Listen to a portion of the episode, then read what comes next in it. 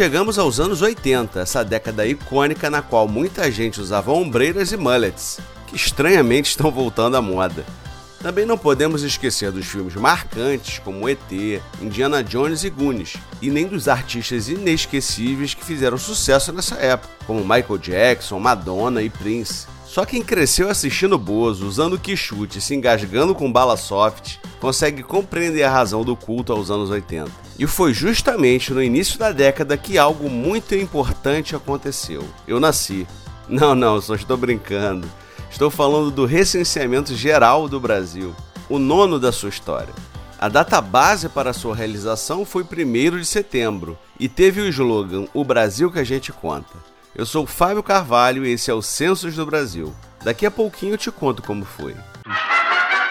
O Brasil precisa saber para ter consciência de sua grandeza. Plim, plim, toco a campainha e ouço uma voz perguntando: Quem é? É o agente do Serviço Nacional de Recenseamento. O censo está aí. Você responde, o Brasil corresponde. Quantos somos? Sim, quantos somos no Brasil? Para o bem do Brasil, para o seu próprio bem, receba-o cordialmente. Bom dia, minha senhora. Vamos juntos descobrir que país é este.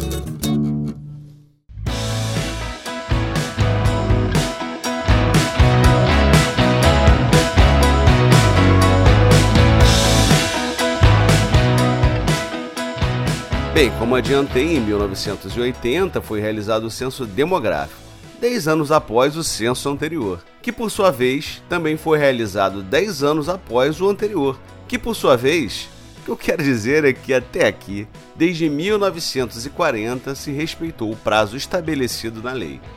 Você é de convir que em 10 anos muita coisa pode mudar, por isso é importante respeitar a periodicidade.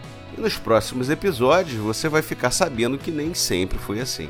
Voltando ao assunto, outros censos foram realizados além do demográfico.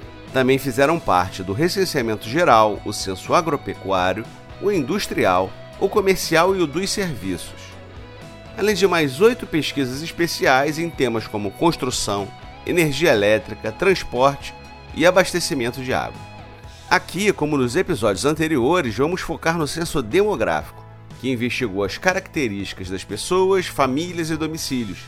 Comparando com o censo anterior, ficou de fora a pesquisa sobre os prédios, que constava no anteprojeto, mas foi excluída para conter custos. Já o desenho da amostra foi igualzinho aos dois censos anteriores, assim como a participação no Censo das Américas. O planejamento do que ia constar na pesquisa começou dois anos antes, como nos diz Dora Toscano, que foi chefe do departamento do Censo Demográfico nos anos 80. Em 78, foi encaminhado aos, aos principais usuários de, da, de estatística o questionário 70, solicitando sugestões para a inclusão no censo de 80, de em, várias entidades responderam à solicitação. Se eu não me engano, foram umas 40 e poucas. Né? Podia ter sido muito mais, mas aqui no Brasil parece que as pessoas dão muito, muito valor à estatística, né? Dando inclusive sugestões a respeito de conceitos, classificações a serem adotadas, né? Para você não ficar curioso, vou te contar algumas dessas sugestões. Sobre o domicílio, sugeriram pesquisar a existência de itens como bateria de bolo e enceradeira, qual era a localização do banheiro e se havia cozinha. Sobre questões econômicas, havia uma pergunta sobre quanto da remuneração os trabalhadores recebiam em dinheiro e quanto recebiam em mercadoria. Pelo visto, isso era possível na época. Outra proposta buscava saber o que os pais faziam nos sábados, domingos e feriados. Sobre as áreas indígenas, uma ideia era perguntar se o tipo de casamento era civil ou por ritual. Também havia nas sugestões uma pergunta sobre a quantidade de filhos superdotados. Infelizmente, minha mãe teria respondido nenhum. Então, para decidir o que ia ou não entrar no questionário, o IBGE promoveu uma reunião com os usuários de estatísticas demográficas e juntos debateram o assunto por cinco dias. Após essa longuíssima reunião, o IBGE formou uma comissão que estabeleceu os quesitos e critérios do censo demográfico de 1980. O questionário final teve como a maior novidade a investigação sobre o trabalho infantil, presente pela primeira vez nos censos foram coletados os dados das crianças menores de 10 anos que enfrentavam rotinas de trabalho. Também foram incluídas questões sobre contribuição previdenciária e novos quesitos sobre fecundidade, mortalidade e educação. O quesito cor, que ficou de fora em 1970, dessa vez foi pesquisado e as opções de respostas foram fixadas em branca, amarela, preta e parda. Na investigação sobre estado conjugal, foi considerada a união consensual estável. Já na questão do analfabetismo, a pessoa que só era capaz de escrever o próprio nome foi considerada analfabeta. Só quem era capaz de ler e escrever pelo menos um bilhete simples foi considerado alfabetizado. É, bom dia, minha senhora. Eu sou do recenseamento. Aqui está o meu cartão de identificação com o meu retrato. Agora eu vou fazer uma pausa para te contar uma curiosidade. Muitas pessoas em Copacabana podem dizer que foram recenseadas pelo jornalista Pedro Bial. Vamos ouvir o que ele falou sobre essa experiência, a agência de notícias do IBGE. A minha experiência como recenseador no censo de 1980, eu tinha 22 anos e foi, um, digamos, um ritual de iniciação na, na vida adulta mesmo é, e no, no Brasil. Aquilo foi uma, uma experiência de profundidade existencial e humana para mim, que formaram, me formaram, daquelas experiências que mudam a sua vida, transformam a sua vida. Tem um antes e depois daquele julho de 80. Se não me engano, foi julho, meio do ano, né? É, não sei se junho ou agosto, mas por ali, acho que foi julho. É, a mim foi incumbido um quarteirão de Copacabana, um quarteirão de Copacabana lá perto do posto 6, acho que entre Barata Ribeiro e a Nossa Senhora de Copacabana e com muitos prédios, prédios com muitos apartamentos, centenas de apartamentos. Eu acho, acho, acho que ao todo eu fiz mais do que centenas de apartamentos, fiz milhares de apartamentos. Ia batendo de porta em porta, entrando, vendo as mais diferentes configurações familiares, gente, pessoas, famílias, e níveis de renda e me envolvia como o meu jeitinho já de repórter. Eu, eu, eu, cumpri o formulário que tinha que cumprir, mas estava ali observando e, e aquilo foi um filme, né? mais que um filme, foi uma série e que me preparou para a vida, me preparou para o Brasil, me preparou para a profissão de repórter. Me emocionei seguidas vezes, foi um negócio extraordinário. E quando eu digo que foi um ritual de iniciação, foi porque foi na, durante o censo também que eu finalmente fiz o movimento. Eu ainda morava com, com a minha mãe e eu saí de casa. E era um, um o ingresso mesmo na vida adulta. Eu, eu, fui à luta, fui à luta. Então é isso. Eu acho que a experiência do recenseador, você não só você tenha uma experiência de estar contribuindo para o Projeto Brasil, para algo grande, coletivo, para uma ideia de sociedade, como pessoalmente, individualmente, cada uma daquelas pessoas com quem eu, eu tive contato, em que eu entrei na casa, que eu ouvi, elas me moldaram como existencialmente também, não só como cidadão, mas a minha sensibilidade para o outro, para, para as diferenças. Copacabana, né? O lugar onde, quando eu levo meus filhos, falo: olha, Copacabana, esse lugar aqui é o lugar onde tem tudo, muito. De tudo, muito. Esse foi o meu senso.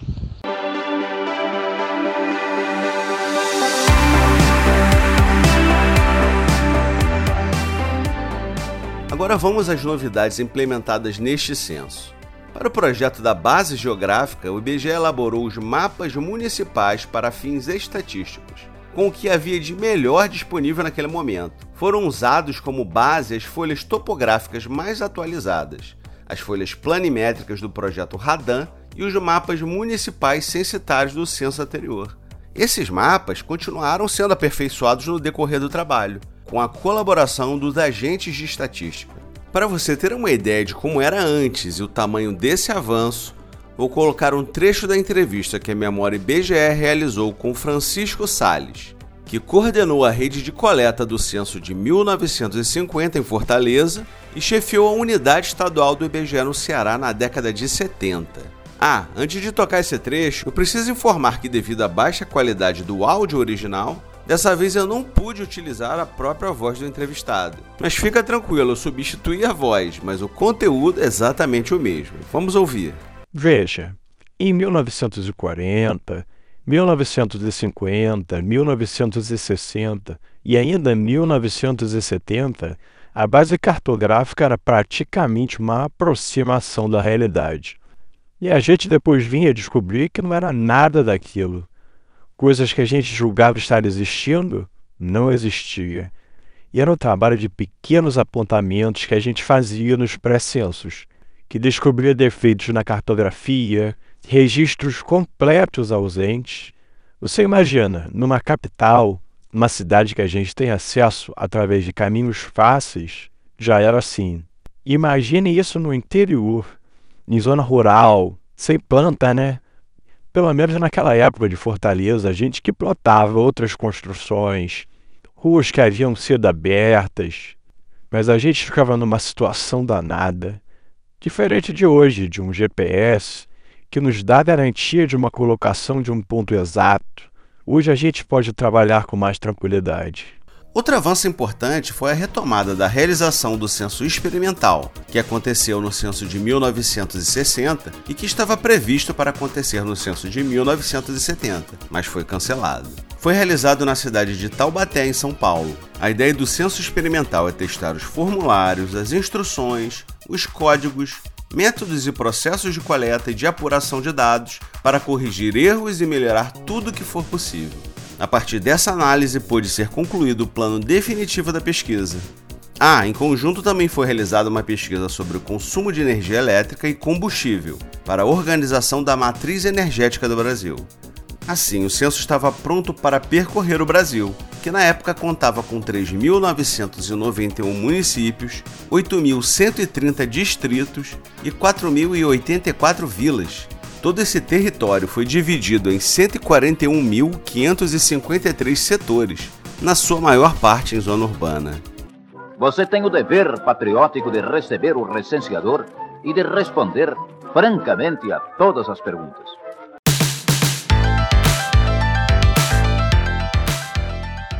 Mas a grande novidade foi um sistema informatizado de acompanhamento da coleta de dados. Com ele, o IBGE conseguiu saber semanalmente a quantidade de setores já concluídos e o número de pessoas recenseadas.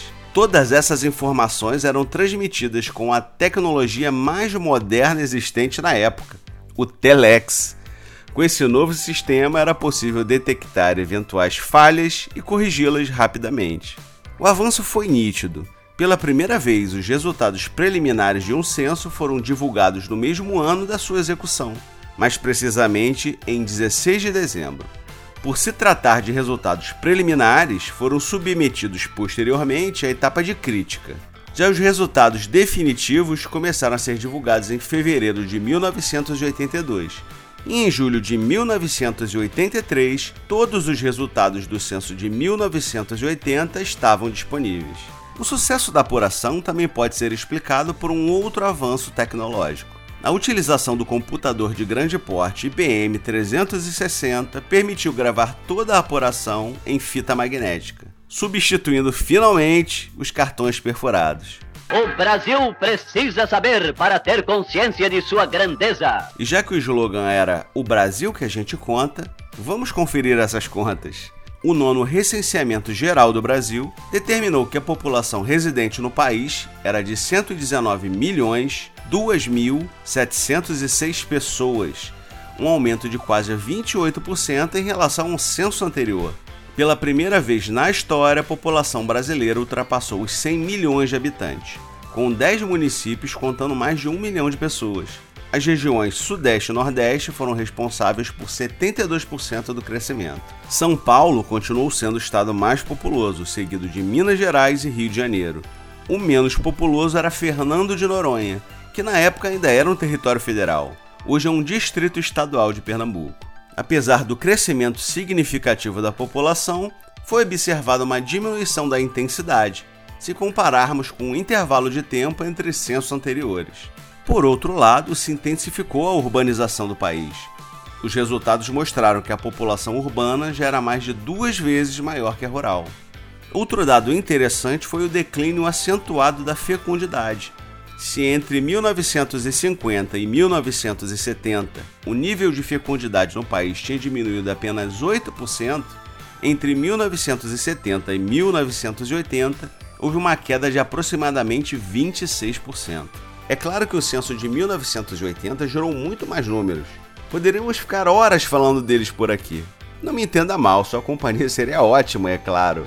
Mas tem uma ideia melhor: você pode encontrar mais informações no portal do IBGE ou no site da biblioteca. Os endereços estão na descrição do episódio. Para o bem do Brasil, para o seu próprio bem, responda com lealdade às perguntas que lhe forem feitas.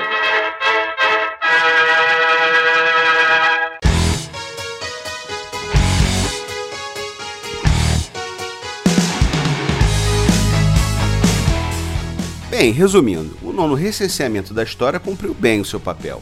Para começar, aconteceu no tempo certo, ao contrário do censo seguinte. Opa, me desculpe spoiler. Vamos falar mais sobre isso daqui a duas semanas.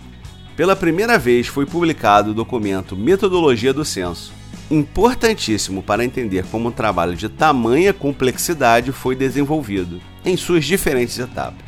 Além disso, introduziu melhorias nos processos e inovações tecnológicas, representando bem o ideal que a organização da pesquisa sempre demonstrou, o de melhorar sempre. Nos falamos no próximo episódio. Até lá!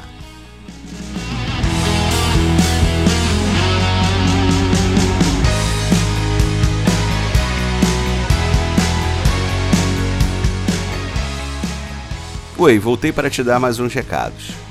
O material que serviu de base para a elaboração do roteiro pode ser encontrado na biblioteca do IBGE. Visite também o site da Memória IBGE. Lá você encontra muita coisa legal sobre a trajetória da Fundação ao longo do tempo. Os links estarão na página do episódio. O podcast Censos do Brasil é um oferecimento da Memória IBGE. Eu sou Fábio Carvalho, roteirizei, produzi e editei esse episódio, com apoio de Vera Brandt, que me ajudou com informações para a elaboração do roteiro.